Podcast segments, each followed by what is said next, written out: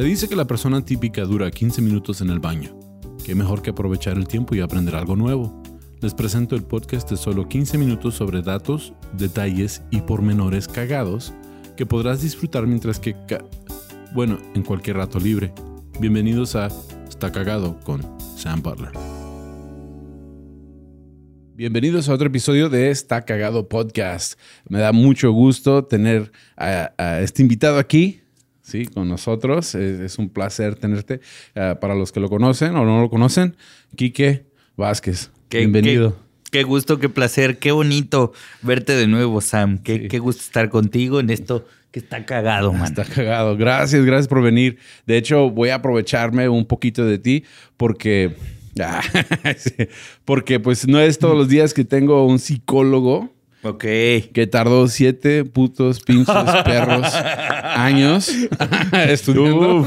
sí, pero aquí estás con nosotros y, dije, no, pues es un, es un, momento perfecto para hablar de la psicología. O sea, vamos a hablar de ciertos, ah, tal vez, ah, costumbres que tengamos como personas que, que psicológicamente estamos programados a hacerlo, pero no, no tenemos idea que es parte de nuestra psicología. Sí. Sí. Y con eso pues iniciamos porque pues son muchos datos y pues quiero saber porque yo sé que tú sabes. Entonces vamos a ver. El, primero que encontré es que nosotros automáticamente dudamos de nosotros mismos cuando alguien más da otra respuesta a una pregunta y sabemos que está equivocado, pero empezamos a dudar de nosotros mismos. Eh, creo que no tiene, o sea, sí puede ser que haya personas que duden de, sí mismas, pero más bien dudas de los datos que conoces. Sí. Eh, eh, está, el, está el sesgo del acierto y el sesgo del error, que son errores cognitivos que solemos cometer en donde uno piensa que siempre está en lo correcto y el otro piensa que siempre está equivocado. Entonces, dependiendo de cuál es el sesgo con el que estás más acostumbrado a pensar, es más probable que pienses que a lo mejor si alguien da un dato distinto, tú estás equivocado, pero tiene mucho que ver con cómo nos enseñan a aprender cosas. Eh, si a ti te enseñaron a aprender cosas con esta es la buena y lo demás no importa, es muy probable que creas que, tú estás en, que tú estás en un error, porque es como si la cago, ya la cagué para siempre. Pero si te enseñaron a decir, bueno, esta es una respuesta, pero vamos a ver cuál se ajusta mejor, es menos probable que dudes de ti. Porque es como, ah, ok, yo sabía esto, pero tengo que corroborarlo. Y entonces dudas menos porque tienes como en la cabeza la noción de que a lo mejor lo que yo sé estaba incompleto o a lo mejor falta enriquecer algunas partes. Tiene, tiene más que ver con cómo entiende uno, cómo aprendió lo que sabe. Ya. Pues. Por ejemplo, a, mí siempre me saca de onda que puedes estar en el supermercado y hay una fila bien larga y el cajero de enseguida está vacío, pero la gente aún se mete a la línea larga porque asume que está equivocado en irse al cajero que no tiene gente. Entonces eso es más o menos lo que, lo que yo entendí de este, de este, ah, de este dato. Y tiene que ver también con que uno, uno se siente menos pendejo compartiendo la culpa. Sí. O sea, no es lo mismo que yo me equivoqué solo a que me equivoqué con un chingo de gente. Entonces, muchas veces tiene también más que ver con me voy a la respuesta de la mayoría sin importar que estén en lo correcto o no. Pero si me equivoco, se equivocaron un chingo conmigo y si acierto, acertamos un chingo juntos. Hay, seguridad en la manada. Ajá, exactamente. De, hecho, yo, yo lo he escuchado como... Ah, ah, eso es como, como mentalidad de manada que, todos hacemos lo mismo por, por, ser parte de un grupo. Y, bueno, en este caso también lo he, lo he leído como el pensamiento paradigmático. O sea, como mientras hagan más cosas que hace más gente, eh, yo como que aseguro mi lugar o mi pertenencia en un grupo social. Entonces me tengo que preocupar menos. Entonces, mientras menos me preocupe, menos cosas tengo que estar pensando. Y como el cerebro tiene que ahorrarse pasos siempre, entonces va a buscar el eh, lugar en que le asegure una pertenencia. Ya. Ah, yo en lo personal me esfuerzo por, por no ser parte de la manada y decir, no, pues está la otra caja abierta. Aunque, aunque me equivoque, me voy a ir a la otra caja. Claro. Porque hay un... una probabilidad de 50-50 de que tenga razón. O sea, Claro. y- pero eso no fue algo natural. O sea, yo tuve que, que pensar, a entrenarme a pensar así. ¿Y sabes cuál es la forma más rápida de empezar a, a dejar de hacer esa clase de cosas? Hacerse preguntas. O sea, preguntarse, ¿por qué nadie se acerca ahí? Con solo el, el solo hecho de preguntarte eso ya abres una posibilidad que a lo mejor no estaba antes. Entonces tú te tuviste que preguntar, güey, ¿por qué nadie se acerca en esta caja si está sola? Entonces ya fuiste y preguntaste, ¿por qué no hay nadie en la caja? Y ya cuando la, la cajera o el cajero te dijeron, no, pues no sé, dijiste, ah, bueno, cóbreme. y ya. Y ya todos empiezan a formar en la, en la segunda línea. Claro. Eso se me hizo bien interesante. Otro dato, que la comida que cocina alguien más siempre sabe más rico. Ah, ahora, no creo que esto sea cierto en casos de familias mexicanas, porque mi mamá, mi mamá va a un restaurante y dice, no, yo cocino mejor. Pero, pero sí era un dato de que, ah, de que psicológicamente para cuando está lista la comida, eh, se- no nos apetece tanto como cuando vamos a un lugar donde nos preparan la comida, aunque sea la misma comida con la misma receta. Y es que también creo que depende de qué platillo y qué persona lo cocina. O sea, hay cosas que me cocina mi mamá que sí es como, sí, las veces que sea, cuando quiera, como eso. Pero hay otro, por ejemplo, yo le enseñé a mi mamá a hacer arroz. Porque el arroz no le queda nunca, o le queda muy duro o le queda muy aguado. Entonces yo tengo eh, como recuerdos de mi mamá haciéndome otros platillos y genuinamente me saben más ricos porque sé que ella me los hace. O sea, y, y puede ser un error, o sea, puede ser un error de percepción porque no solemos pensar el acto de comer como una experiencia. O sea, lo pensamos como, "Meh, nomás estoy comiendo y ya. Pero cuando comemos, eh, todos los sentidos están involucrados en el acto de comer. Y en el todos los sentidos también está la memoria. Entonces, pasa como en Ratatouille, Ya. que te comes un plato y es como, ¡fua! Esa- Eso me recordó. Esa fue mi escena favorita de esa película. Sí, porque además Sí. es como que todas las personas con las que lo he platicado me dicen, sí es cierto, eso sí pasa. Y es que sí, hay, hay platos y hay preparaciones incluso que te recuerdan a personas. Entonces, creo que no es que necesariamente la comida te sepa más rico o que esté preparada de cierta manera, sino que está una memoria o hay, hay sensaciones y recuerdos ligados a esa comida que hace que sea más apreciable. Y al ser más apreciable, estás, digamos, más atento a los sabores y hace que te, que te sepa más rico. Sí. Bueno, yo sí soy alguien que disfruta de comer, no sé si se nota, pero No, no tanto. no tanto, pero Disfrutas de comer, pero no de descomer, manito. Sí.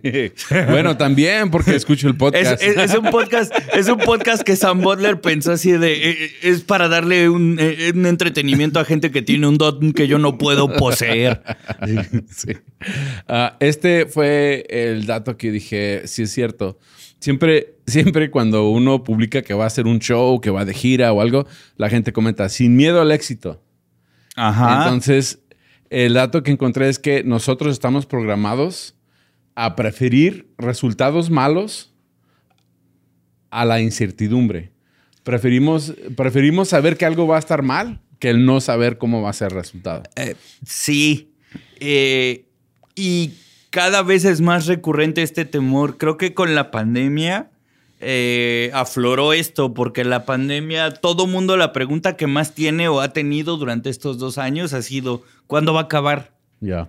Y, y, pues la respuesta real es, No sabemos. no sabemos. Ya. Puede acabar mañana, puede acabar en 20 años, puede que no acabe nunca.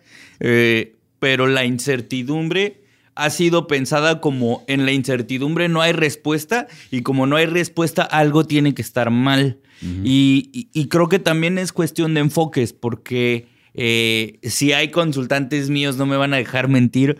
Algo que siempre le digo, les digo es, el- la incertidumbre te da ventaja. Sí. ¿Por qué te da ventaja? Porque si, no, si hay incertidumbre, quiere decir que tú puedes poner tus certezas donde quieras. O sea, yo no sé cuándo va a acabar la pandemia, pero sí sé que a lo mejor lo más importante para mí es mi familia. Y como lo más importante para mí es mi familia, yo voy a hacer lo posible para que mi familia esté bien. Eso sí es una certeza para mí. Entonces, que lo demás se vaya a la chingada. Lo que me importa es esto y voy a trabajar en función de esto. Entonces, creo que tiene que ver con un concepto que se llama locus de control, que tiene que ver con quién creo yo que es el responsable de lo que pasa en el mundo. Una cosa es el locus de control externo y el locus de control interno. El locus de control externo es cuando yo pienso que hay una fuerza externa que hace que todo se mueva. Y el locus de control interno tiene que ver con pensar que yo hago algo que hace que todo en el mundo se mueva.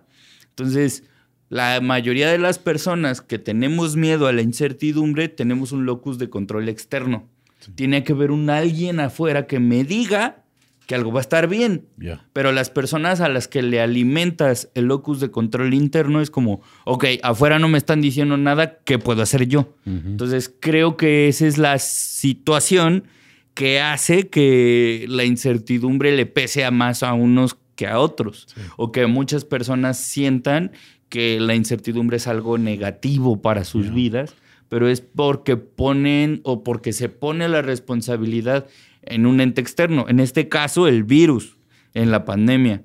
Pero si en lugar de pensar en el virus, pienso en las acciones que yo puedo hacer para vivir a pesar del virus, entonces la noción de incertidumbre se mueve también. Ya. Sí, yo estoy de acuerdo. Cuando, cuando dijeron que pues, ah, solo personas esenciales podían salir, solo personas que... Yo, yo sí me daba mis, mis paseos en mi, en mi camioneta y me iba a, parques naturales y la gente, cuidado, que está la pandemia. ¿Cuál, ¿Cuál problema? Estoy solo.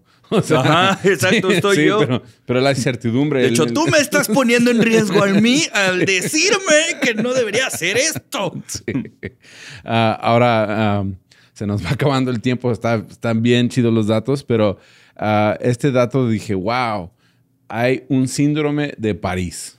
¿Lo has escuchado? Sí. No, ¿qué? ¿Qué es eso? Eh, y, se ha notado más en la población japonesa. Pero hay un síndrome que se llama síndrome de París, que es que, es que las personas crean tanta expectativa de lo chido que va a estar mm. París, que cuando llegan a París y se dan cuenta que no está tan chido como se lo imaginaron, les causa problemas físicos, como taquicardia y, y diferentes trastornos, mareos, hasta vómitos. Entonces, el síndrome de París. Wow. Sí, eh, los japoneses tienen unos síndromes bien raros. O sea, porque ahorita que dijiste que se da mucho en Japón, en Japón también existe este síndrome que es el síndrome de Karoshi, que es el del corazón roto literal. De que estás en una relación de pareja y truenan y literalmente el corazón se les rompe, o sea, les da un infarto de que rompen una relación. Y creo que habla de la brújula moral que tiene la gente o la comunidad en la que vives. Hay, hay un estudio, no recuerdo el antropólogo, pero dijo eh, la fuerza que tienen las creencias en la gente. Eh, hicieron este experimento en una comunidad en donde se creía que había un chamán que podía predecir tu muerte. Entonces él podía decir, tú, Sam, vas a morir en 10 años. Y dices, ah, bueno, porque... tengo 10 años, en chinga, vámonos. Pero cuando el chamán decía te vas a morir en dos días, eh, se morían en dos días. Entonces un antropólogo fue a ver qué era lo que pasaba o si, si este chamán tenía como nociones de algo que no conocíamos y descubrió que la figura del chamán era algo tan importante para ellos que no podían hacerlo quedar mal, a lo mejor involuntariamente. Entonces todo, todo su organismo funcionaba eh, de acuerdo a lo que el chamán les decía que tenía que suceder. Y no me suena nada descabellado el síndrome de París, porque creo que todas las personas hemos generado expectativas sobre lo que queremos que suceda. No solo de ir a París, sino que la chava que me gusta me pele, que me vaya chingón en un show. Todos tenemos expectativas de lo que queremos eh, que suceda. El problema es que muchas veces estamos tan clavados en la expectativa que no nos fijamos en los pasos que estoy dando yo ahorita para que eso sea posible. Entonces, cuando se cumple la expectativa o cuando se cumple el escenario que yo tuve en mi cabeza, pues nunca va a ser igual. Y no va a ser igual porque no te detuviste a pensar cuáles eran los pasos que tenías que dar. No te, diste, no te hiciste las preguntas que... Exacto. hay, un libro que incluso puedo recomendarle a la banda que se llama El arte de amargarse la vida, de Paul Vaslavic. Y justo habla de de cómo la mente, de hecho, el primer Eh, el primer capítulo se llama literal eh, Rusos versus Americanos y dice Paul Vaslavic, el americano puede mentirte y puede decirte, me duele la cabeza, no voy a ir a la fiesta, aunque no le duela nada. Un soviético no, un, un ruso le tiene que doler la cabeza para poderte decir que no va a ir a la fiesta. Entonces, de alguna manera logra que le duela la cabeza. Y creo que en Japón, pues pasa algo así. Me imagino que así es como cuando reprueban una materia en la escuela también. Sí. Sí, que la expectativa de la familia es que esa persona sea exitosa y el no cumplir con el éxito que es la expectativa de la familia los deprime a un grado que nosotros decimos, no, pues ni modo, la vuelvo a tomar. Exacto. Sí. Exacto, porque quizá los recursos de tu familia no solo económicos, sino emocionales y, de apoyo y de solidaridad y de familia, no los volcaron solo a esa cosa, quizá en Japón sí. O sea, porque pienso, Japón es una isla, o sea, no hay para dónde moverte si algo sale mal, o sea, si algo sale mal ya valió. Entonces lo que tienen está ahí y quizá esa lógica también esté en ese país y por eso sean tan comprometidos con lo que hacen. Ya, se me hizo súper interesante que existiera esa.